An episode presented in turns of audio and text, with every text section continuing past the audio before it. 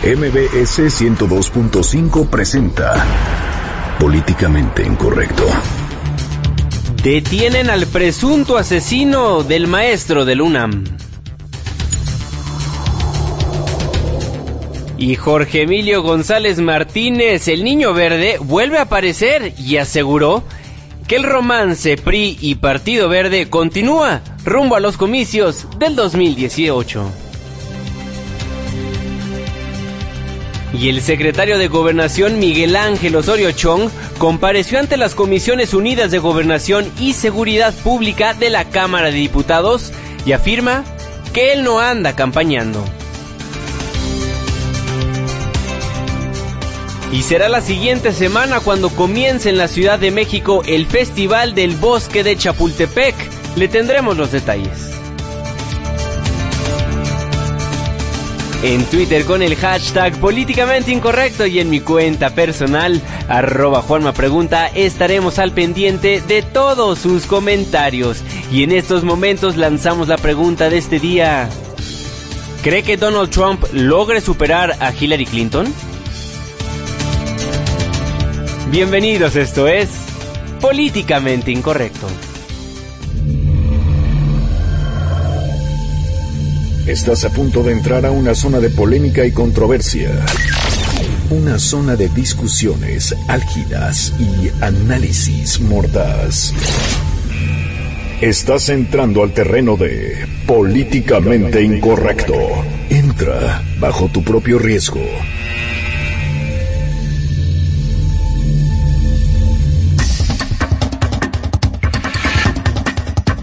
Muy buenos días, ya es 17 de octubre del año 2016. Muchísimas gracias por sintonizar el 102.5 de su frecuencia modulada en este programa que titulamos Políticamente Incorrecto, la mesa de análisis y de opinión de Noticias MBS, pues empezamos una semana más aquí en la capital del país. Espero sea un excelente inicio de semana. Vámonos poniendo en contacto a través de las redes sociales para también estar en sintonía a través de ese medio. Arroba Juanma Pregunta, arroba Irving Pineda, arroba Fernando Canec o como usted escuchó muy bien en el teaser utilizando el hashtag políticamente incorrecto también nos podemos comunicar a través de esa vía o a través de Facebook por si nos quiere escribir más de 140 caracteres.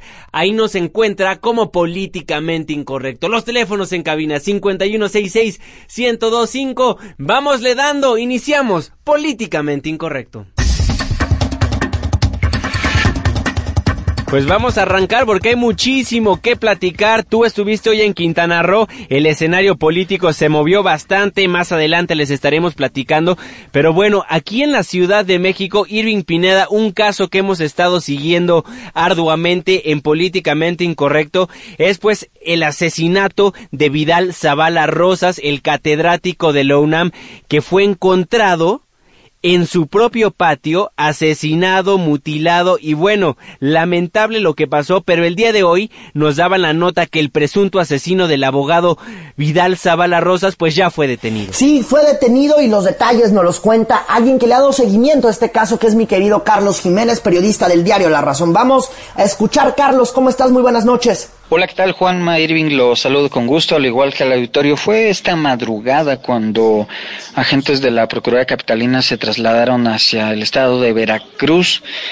Fue ahí donde encontraron, encontraron a Víctor Rosas Cortina, el alumno de la Universidad Nacional Autónoma de México, acusado de asesinar y sepultar en el patio de su casa a un maestro, al, maestro Vidal Rosas.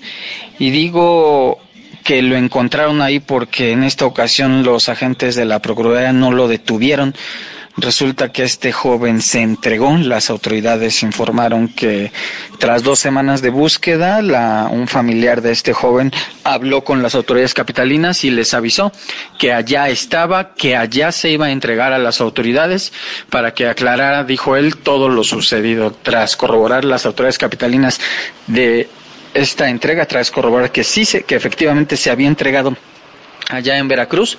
La madrugada de este viernes se trasladaron hacia aquel estado y lo trajeron aquí a la Ciudad de México. Después de tomarle alguna declaración, lo encarcelaron en el reclusorio norte donde ya existía una orden de aprehensión. Esto luego de que la esposa del catedrático lo señalara como la persona que aquel jueves agrediera a su marido y a ella la raptara, según lo que ella dijo. Este joven junto con uno más que estaban en la casa, trabajaban con su marido ese día, platicaban sobre algunos negocios que ellos tenían y de pronto se pusieron las cosas violentas. Dice ella que no está segura el motivo, pero que después de que la raptaron ya no supo más. Dice ella que se la llevaron, que Víctor se la lleva la lleva raptada, la saca de la casa y a ella la deja, y a él, y a él perdón, a él lo deja ahí en, en, en la casa junto con su compañero. Ella regresa hasta el día siguiente y es cuando lo encuentra ahí sepultado en el patio de la casa ya sin vida. Las autoridades están hasta ahora tratando de saber el motivo real de este crimen. Se habla de un préstamo de 300 mil pesos que le habría hecho este profesor al alumno. Se habla de que le quería robar un millón de pesos. Se habla de que el joven quería dinero prestado. Hasta ahora no hay nada claro en cuanto al móvil sin embargo, lo que sí es que se trata de cuestiones de dinero. Irving, Juanma, pues hasta ahora esa es la información que podemos compartirles sobre este asunto, que bueno, hasta ahora ya tiene un detenido y se espera que se detenga a otro más. Les mando un fuerte abrazo y un saludo al auditorio. Buenas noches. Bueno, ahí importante la información que nos está compartiendo Carlos Jiménez. Exactamente.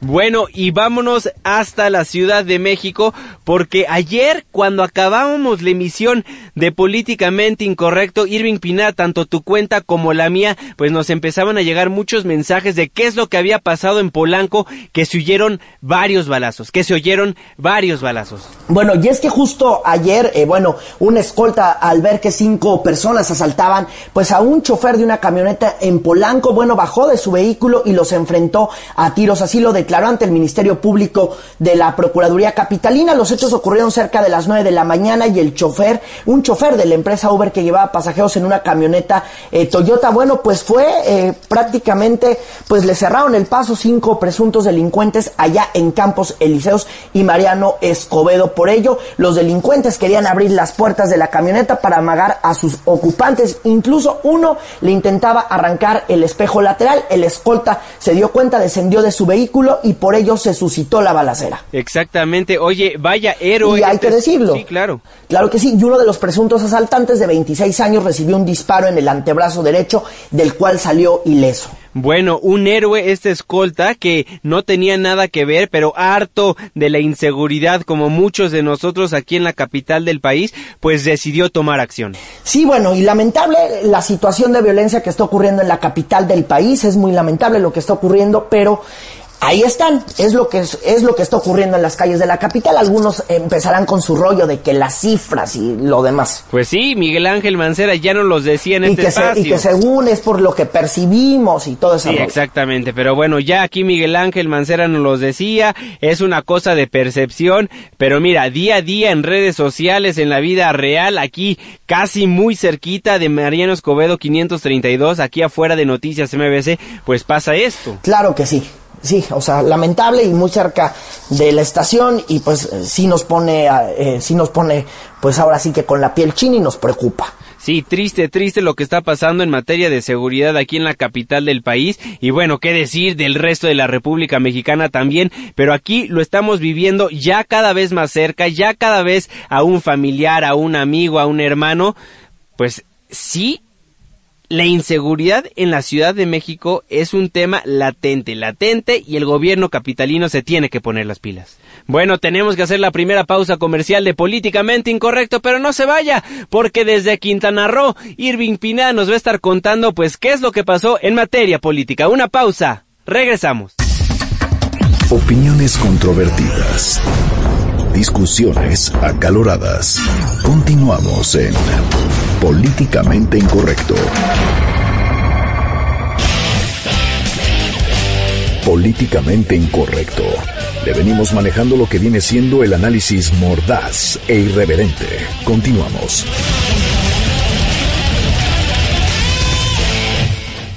Estamos de vuelta en Políticamente Incorrecto a través del 102.5 de su frecuencia modulada. Muchísimas gracias por ser parte de la controversia.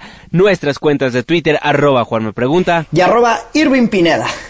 5166125 Facebook como políticamente incorrecto. Oye, Irving Pineda, tú que estás en Cancún, estás en el bello estado de Quintana Roo, muchísimas cosas que platicar de materia política que acontecieron el día de hoy. Claro que sí, vamos a revisar los asuntos rápidamente, que, eh, que es por lo cual hemos estado aquí en Cancún, Quintana Roo. Fíjate que hoy por la mañana fue un día movido en materia política. Empezamos por partes. El gobernador de Quintana Roo, Carlos Joaquín, presentó el arranque de la certificación de la Riviera Maya. Tenemos que asociar recursos públicos y privados para aumentar nuestra sostenibilidad.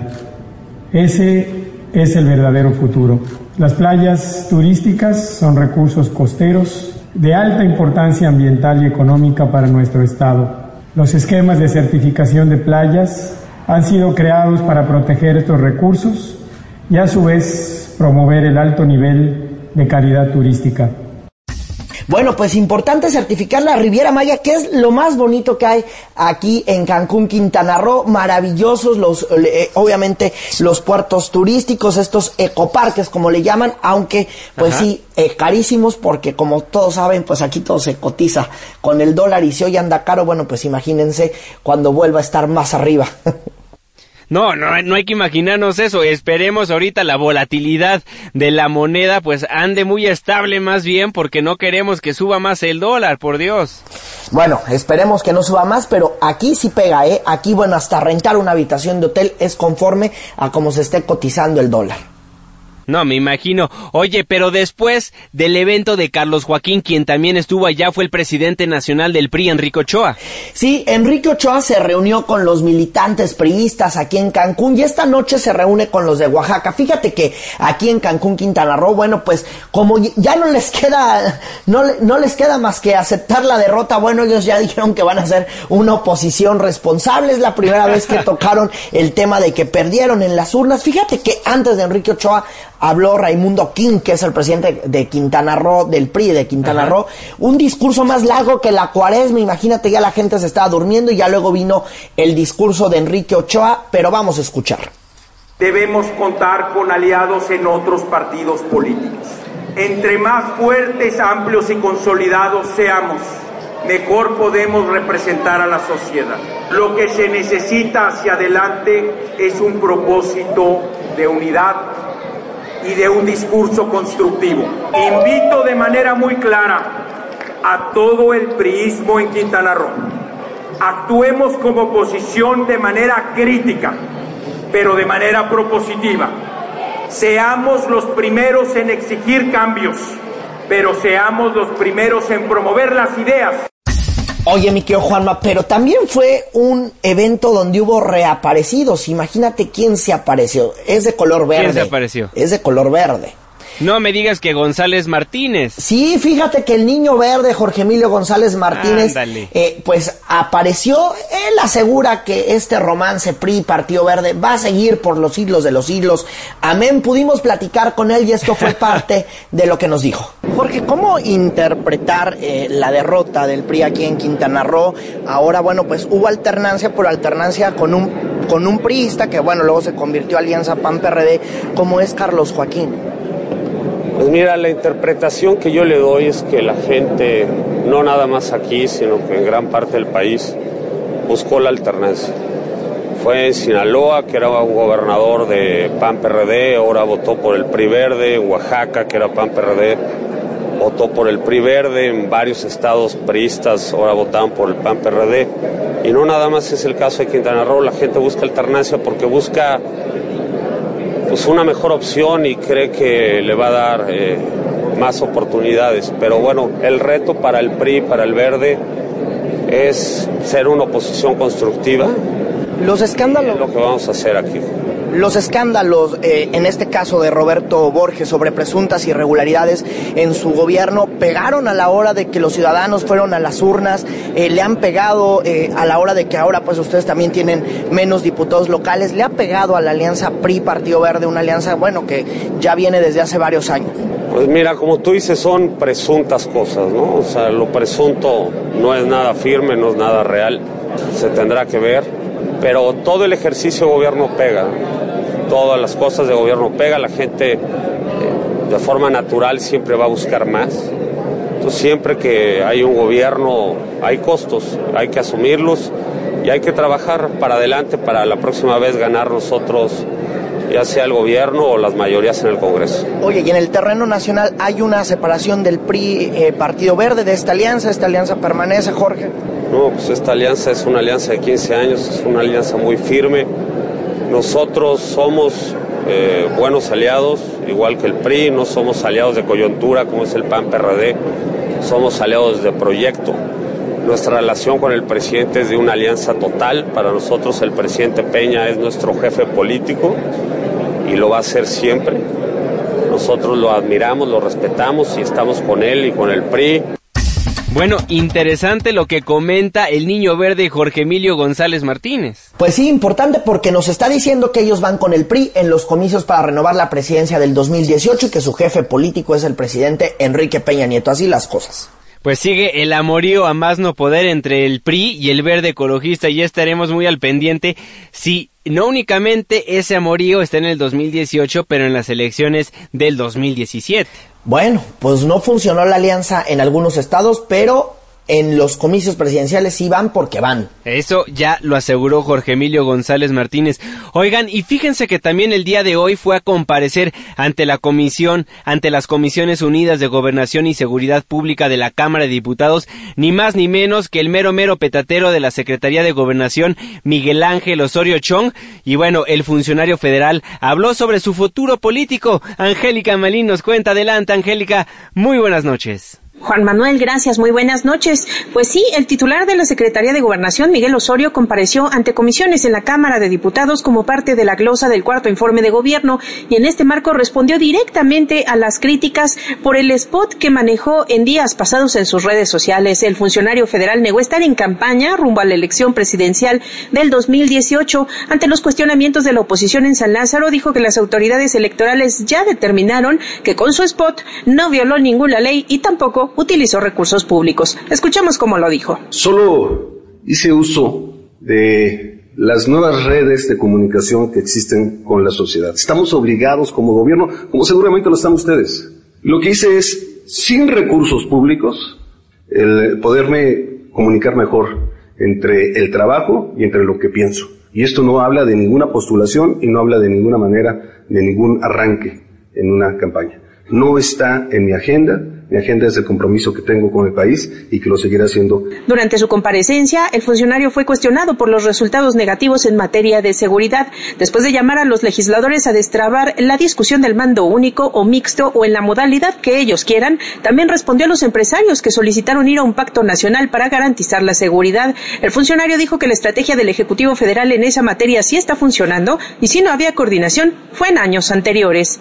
No había coordinación entre las dependencias federales. Sí recordarán que no había coordinación, Ejército Marina, Marina Procuraduría, la Secretaría de Seguridad, porque no había una coordinación y no había un gabinete especializado. Que el trabajo que le corresponde al gobierno de la República en la actuación y operación de las instancias federales se está haciendo plenitud, con respaldo social y con buenos resultados.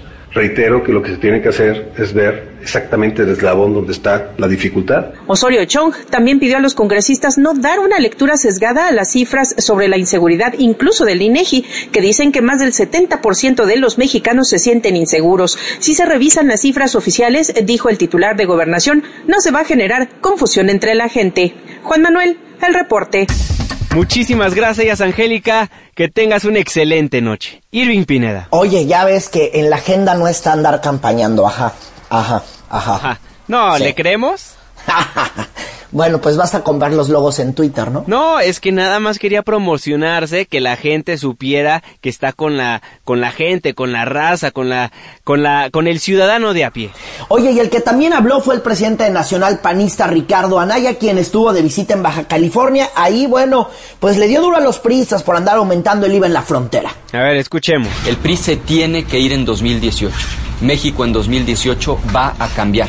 Los priistas se van a ir porque han fallado en todos los aspectos. La economía no crece ni siquiera la mitad de lo que estaba creciendo. En el caso de la franja fronteriza, lastimaron profundamente la economía, aumentando el IVA del 11 al 16%.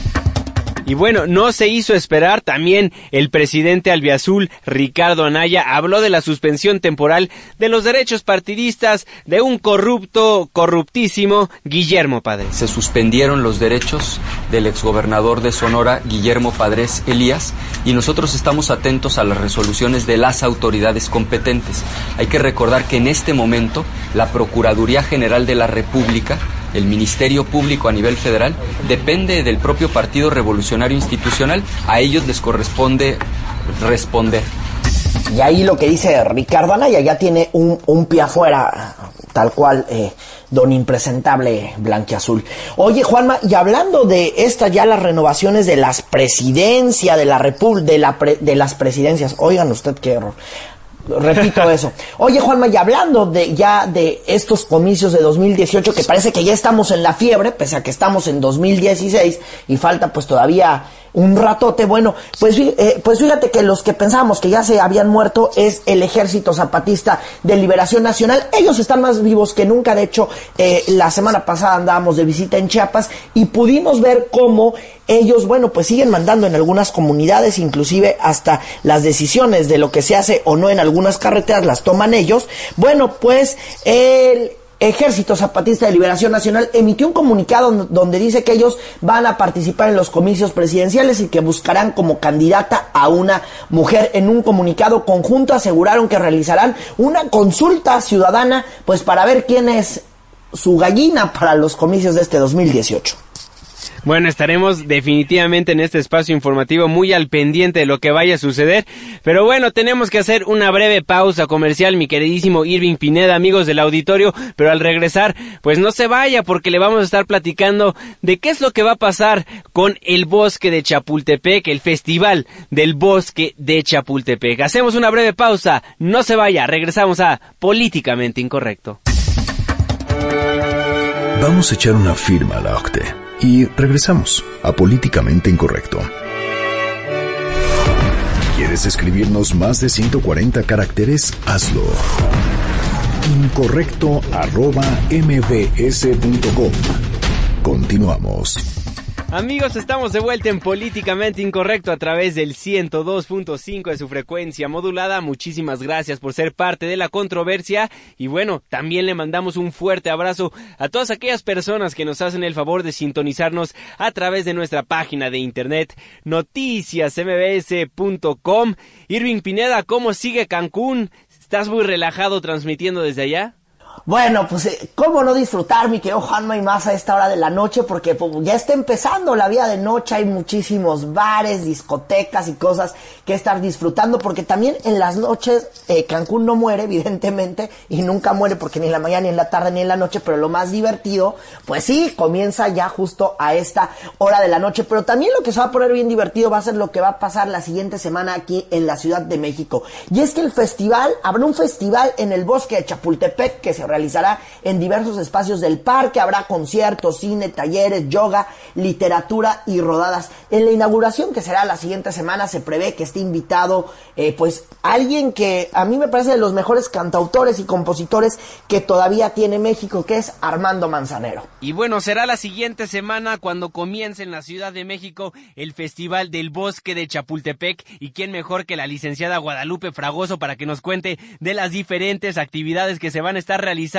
Licenciada, muy buenas noches, ¿cómo está? Buenas noches, muchas gracias por su espacio. Eh, buenas noches a su auditorio. Licenciada, pues cuéntenos, presúmenos de este Festival del Bosque de Chapultepec. ¿Qué va a haber? ¿Qué podemos esperar los capitalinos? Eh, bueno, primero que nada, pues es una iniciativa del gobierno de la Ciudad de México de coordinarnos con otras instituciones para poder llevar a cabo este gran festival, que es eh, el decimotercer eh, edición eh, que hemos venido haciendo aquí en el bosque de Chapultepec. Pues mire, como platos fuertes, el día 21 de octubre, que es nuestra inauguración, eh, tenemos un concierto con Armando Manzanero, tenemos el sábado 22 la yoga masiva, que lo vamos a hacer en el altar a la patria, tenemos, eh, voy a hacer un paréntesis, diferentes eventos para diferentes públicos, desde deportistas, a la gente que le gusta la música, el teatro, eh, vamos a tener exposiciones también. El domingo 23 tenemos eh, la presentación de un libro con que estamos también colaborando con la librería Porrúa, que está aquí en el bosque de Chapultepec, eh, una presentación del libro El sueño de las hormigas de Cristina Pacheco, aquí en la puerta de Acuario, que está enfrente del Museo de Antropología.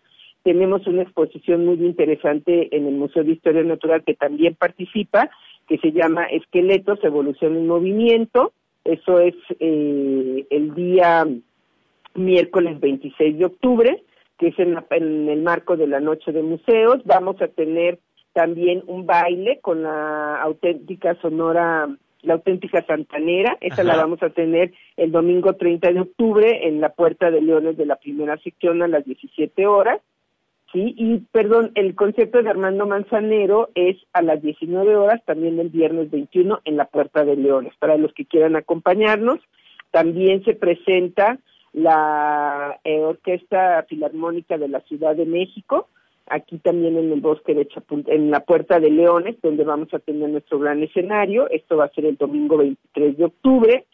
Y pues eh, vamos a tener también cine al aire libre en el altar a la patria el martes primero de noviembre con la leyenda de la Llorona, que es una, eh, son dibujos animados.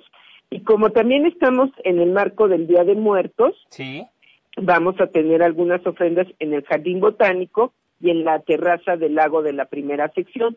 Este festival eh, tiene una duración del viernes 21 de octubre al miércoles 2 de noviembre y participa la Casa del Lago con diferentes actividades, el Museo Tamayo, eh, la Secretaría de Cultura del Gobierno de la Ciudad de México, eh, la Fonoteca Nacional, eh, por ejemplo, con la Fonoteca Nacional tenemos algo muy interesante que es una rodada. Van a salir de la misma Fonoteca Nacional el día sábado 29 a las 10 de la mañana ah, y van a y van a llegar aquí al bosque a las 11:30. Esto es un evento que se hace en bicicleta sí, y también tenemos, o sea, son como diferentes actividades, tenemos también eh, un show con el mago Dino, eh, una obra de teatro en la Puerta de Leones con que se llama eh, Quijote vencedor de sí mismo con un director de teatro muy conocido que es Claudio Valdés Curi, es una persona con, con mucha trayectoria.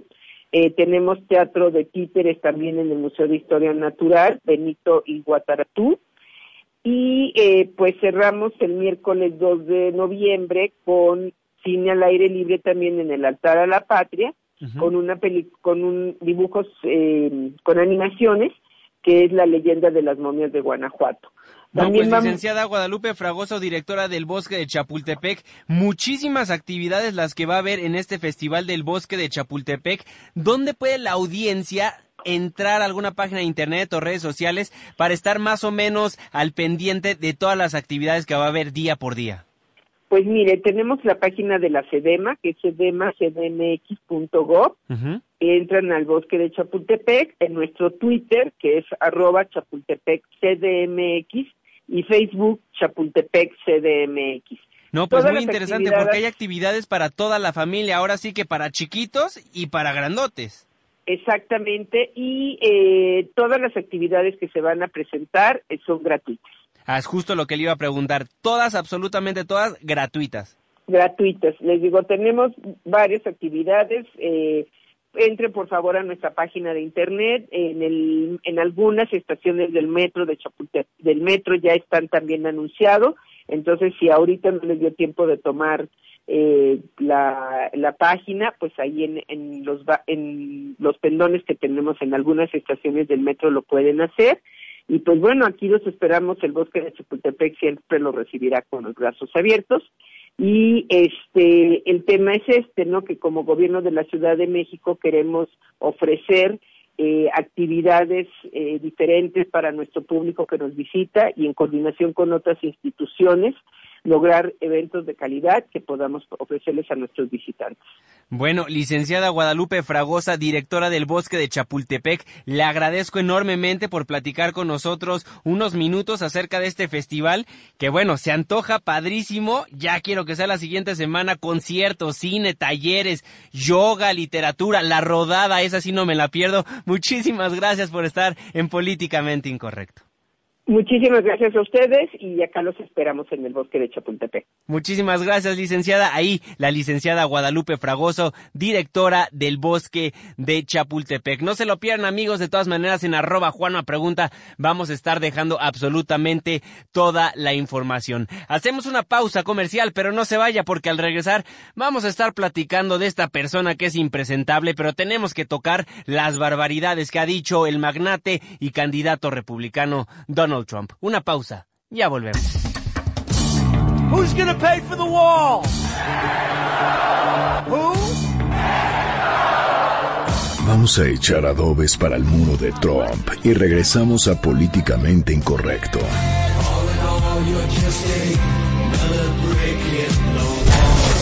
Debate con nosotros. Mándanos tu opinión por Twitter con el hashtag políticamente incorrecto o a la cuenta arroba Juanma Pregunta.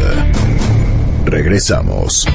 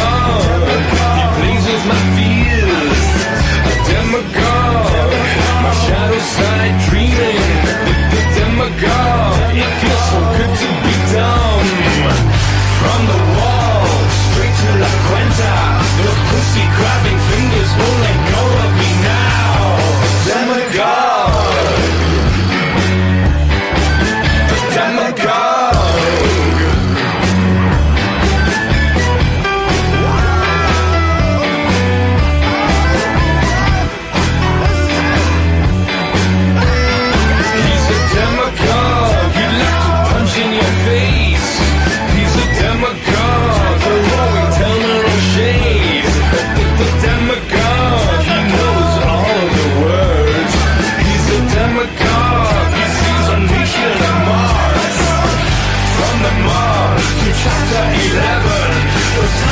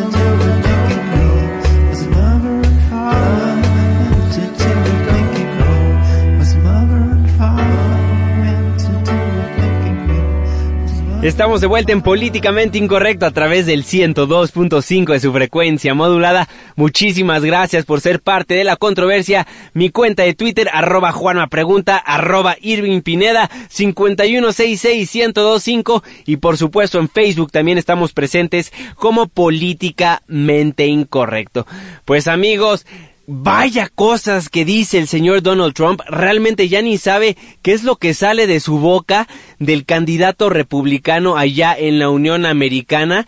Y fíjense que ahora el señor Donald Trump llamó gente enferma y de tercera a las personas que laboran en el New York Times. Esto luego de que el diario, recordarán ustedes que publicó un reportaje en el que dos mujeres, Jessica Leeds y Rachel Crooks, pues acusaron al candidato republicano, este señor del peluquín, de atacarlas sexualmente. Y bueno, si eso no fuera poco, ahora le echa la bolita al ingeniero Carlos Lim porque él hay que decirlo, el ingeniero Carlos Lim pues es dueño de 17% de ese periódico. Y bueno, ya ni sabe qué hacer el señor Donald Trump, pero ya acusa directamente a Carlos Lim de que él está produciendo absolutamente de todo lo que está pasando en cuanto a todos los chismes de que él es un misógino ya ni sabe cómo defenderse, pero escuchemos cómo denostó el candidato republicano a uno de los periódicos más importantes a nivel mundial. Es vergonzoso que uno pueda salir en la primera plana del periódico New York Times. Es un periódico que va fracasando, con gente de tercera, gente mala, gente enferma. Bueno, eso por un lado, ese circo mediático que hace el señor Donald Trump, porque dice que lo que publica el New York Times nada más no es verídico. Bueno, ahí lo que dice el señor Donald Trump. Pero fíjense que también está circulando un video donde se escucha al señor Trump tener un diálogo con una niña de 10 años y le dice que se reserve, porque en 10 años va a estar saliendo con ella. Escuchemos cómo lo dijo el señor Donald Trump. Pronto, el jueves por la noche, ¿vas a subir por la escalera eléctrica? Voy a estar saliendo contigo dentro de 10 años. ¿Puedes creerlo? ¿Qué tal? ¿Cómo se atreve este señor, este cínico, este misógino llamado Donald Trump, quien está contendiendo por el Partido Republicano para buscar la presidencia de Estados Unidos? ¿Cómo se atreva a decir que en 10 años va a estar saliendo con una niña que en ese entonces tenía 10 años? No, el cinismo a más no poder con este señor Donald Trump. Pero bueno, ya después de tanto escándalo sexual por parte del candidato republicano Donald Trump, la pareja presidencial estadounidense pues ya empezó a hablar más al respecto, porque sí han hablado, pero ahora son más constantes las llamadas de atención por parte de la pareja presidencial. La primer dama, Michelle Obama, ya lo llamó depredador sexual a Trump en uno de los discursos más emotivos y de los mejores que han catalogado muchísimos opinólogos en la Unión Americana y bueno, lo llamó así tras escuchar las grabaciones en las que el candidato republicano denigra y trata como objetos sexuales a varias mujeres. Escuchémoslos, escuchen la voz de Michelle Obama triste y angustiada. Escuchemos. Because this was not just a lewd conversation, this wasn't just locker room banter. Porque esta no es únicamente una conversación lasciva. No fue solo una plática de vestidor. Este fue un individuo poderoso que habló libre y abiertamente sobre conducta de depredación sexual. Los comentarios vergonzosos sobre nuestros cuerpos, la falta de respeto a nuestras ambiciones e intelecto, la creencia de que se puede hacer lo que sea a una mujer, es cruel, da miedo y la verdad es que lastima. Y bueno, también el presidente de la Unión Americana, Barack Obama, criticó a los republicanos de apoyar a Trump y critica que el partido que supuestamente fomenta los valores familiares, el Partido Republicano, pues haya nominado como candidato al señor Trump. Escuchemos. Why did take so long for, for some of them to finally do walk away? Y por cierto, ¿por qué tardó tanto para que alguno de los republicanos le quiten el apoyo a Trump? Digo, lo vimos venir. Ha estado diciendo cosas terribles por algún tiempo. ¿Pensaron que se iba a transformar?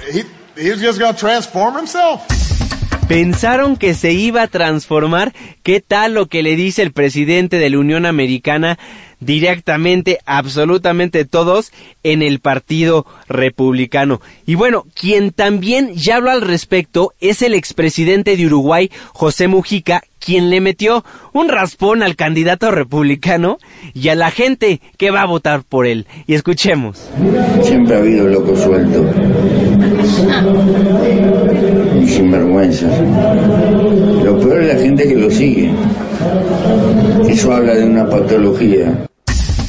¿Qué tal? Una patología, lo que dice el señor Pepe Mujica, una de las personas más respetadas a nivel mundial por cómo manejó el gobierno en su país natal de Uruguay. Y bueno, para hablar más al respecto, tenemos en la línea telefónica de Políticamente Incorrecto Arcadio Andrade, el director general de Grupo Andrade y consultor de marketing político. Arcadio, muy buenas noches, ¿cómo estás? No, hombre, Juan Manuel, el gusto es mío saludarte a ti y a todo tu auditorio. Muy bien, aquí ya con este sabor rico de viernes, ¿no? Oye, sí, hay que disfrutar el viernes, pero Arcadio, mal sabor de boca cada vez que tenemos que escuchar al impresentable de Donald Trump abrir ahora sí que su boca porque ya no sabes ni lo que va a salir.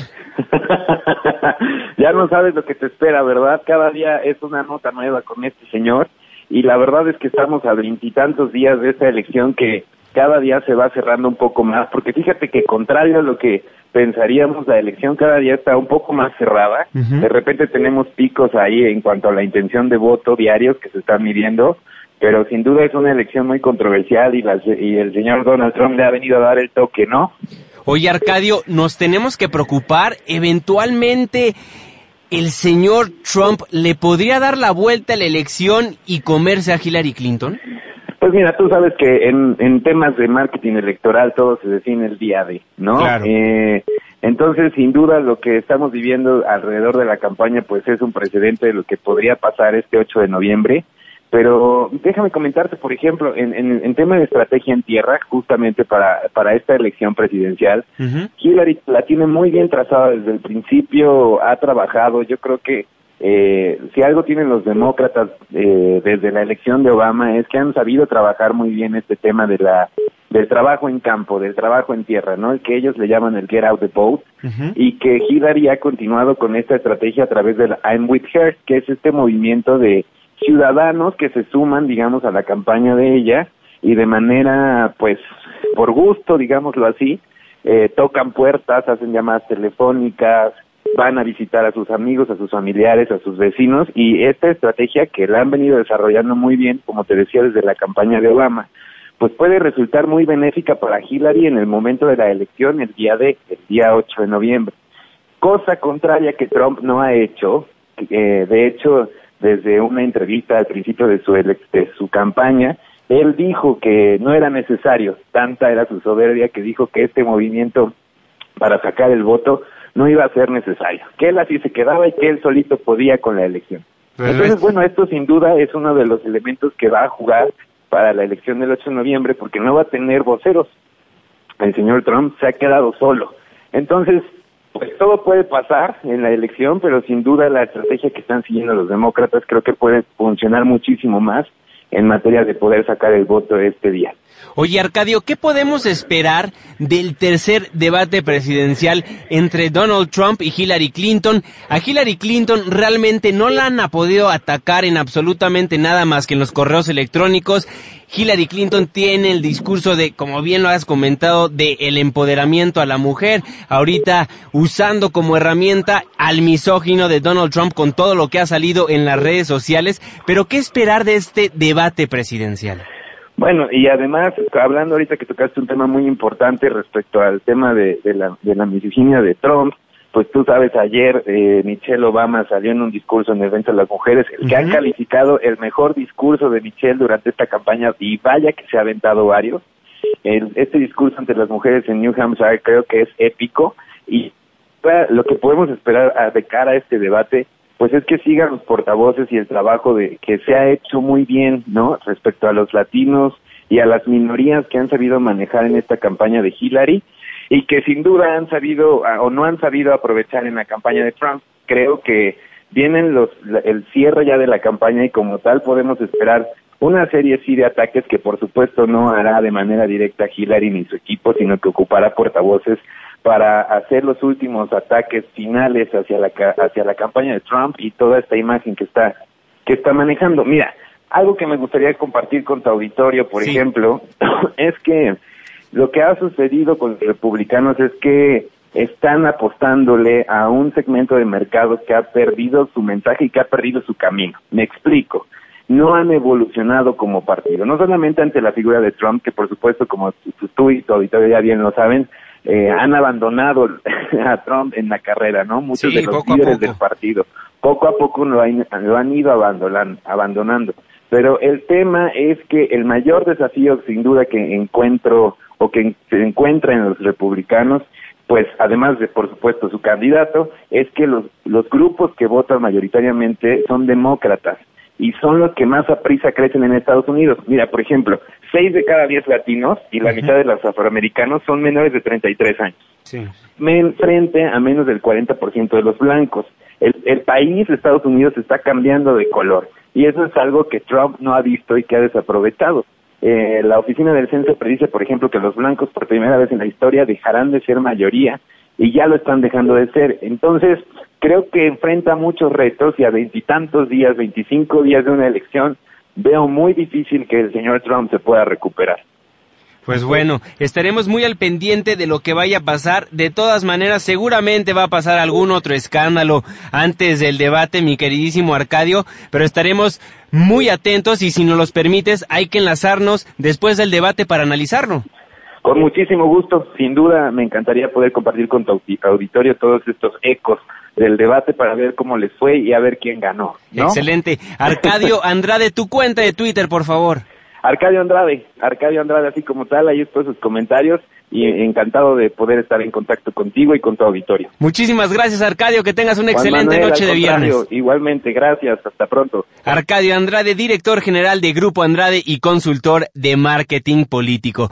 Bueno, ya lo escucharon, eso es lo que está pasando en la Unión Americana, lo que va a pasar. Bueno, con miras al debate presidencial que se aproxima, se aproxima allá en Las Vegas, en el estado de Nevada, estaremos muy al pendiente aquí en Políticamente Incorrecto.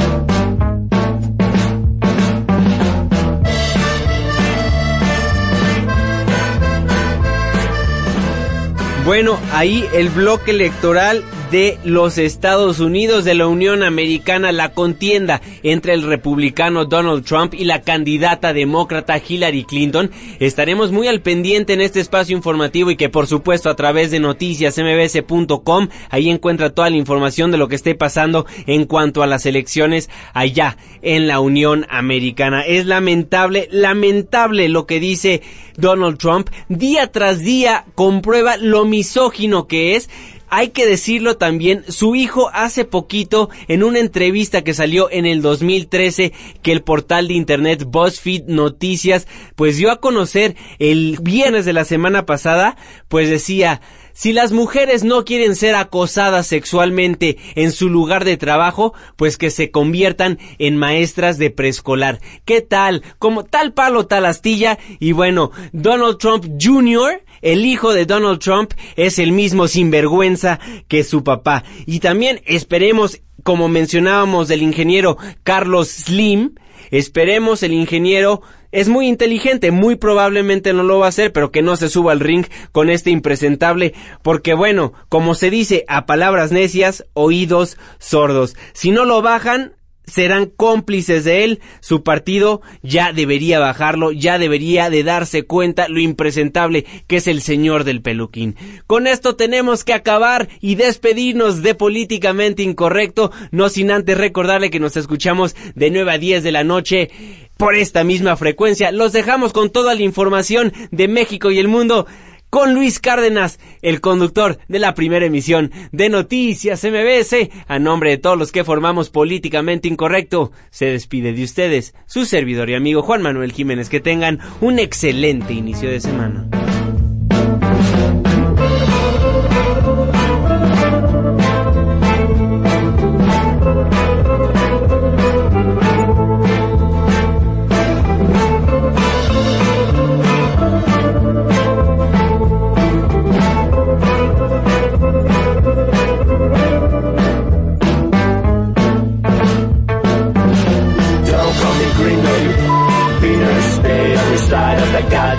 Don't call me gringo, you beaner. No me digas beaner, Mr. Hetero. Te sacaré un susto por racista, pero no me llames frijolero. Che gringo.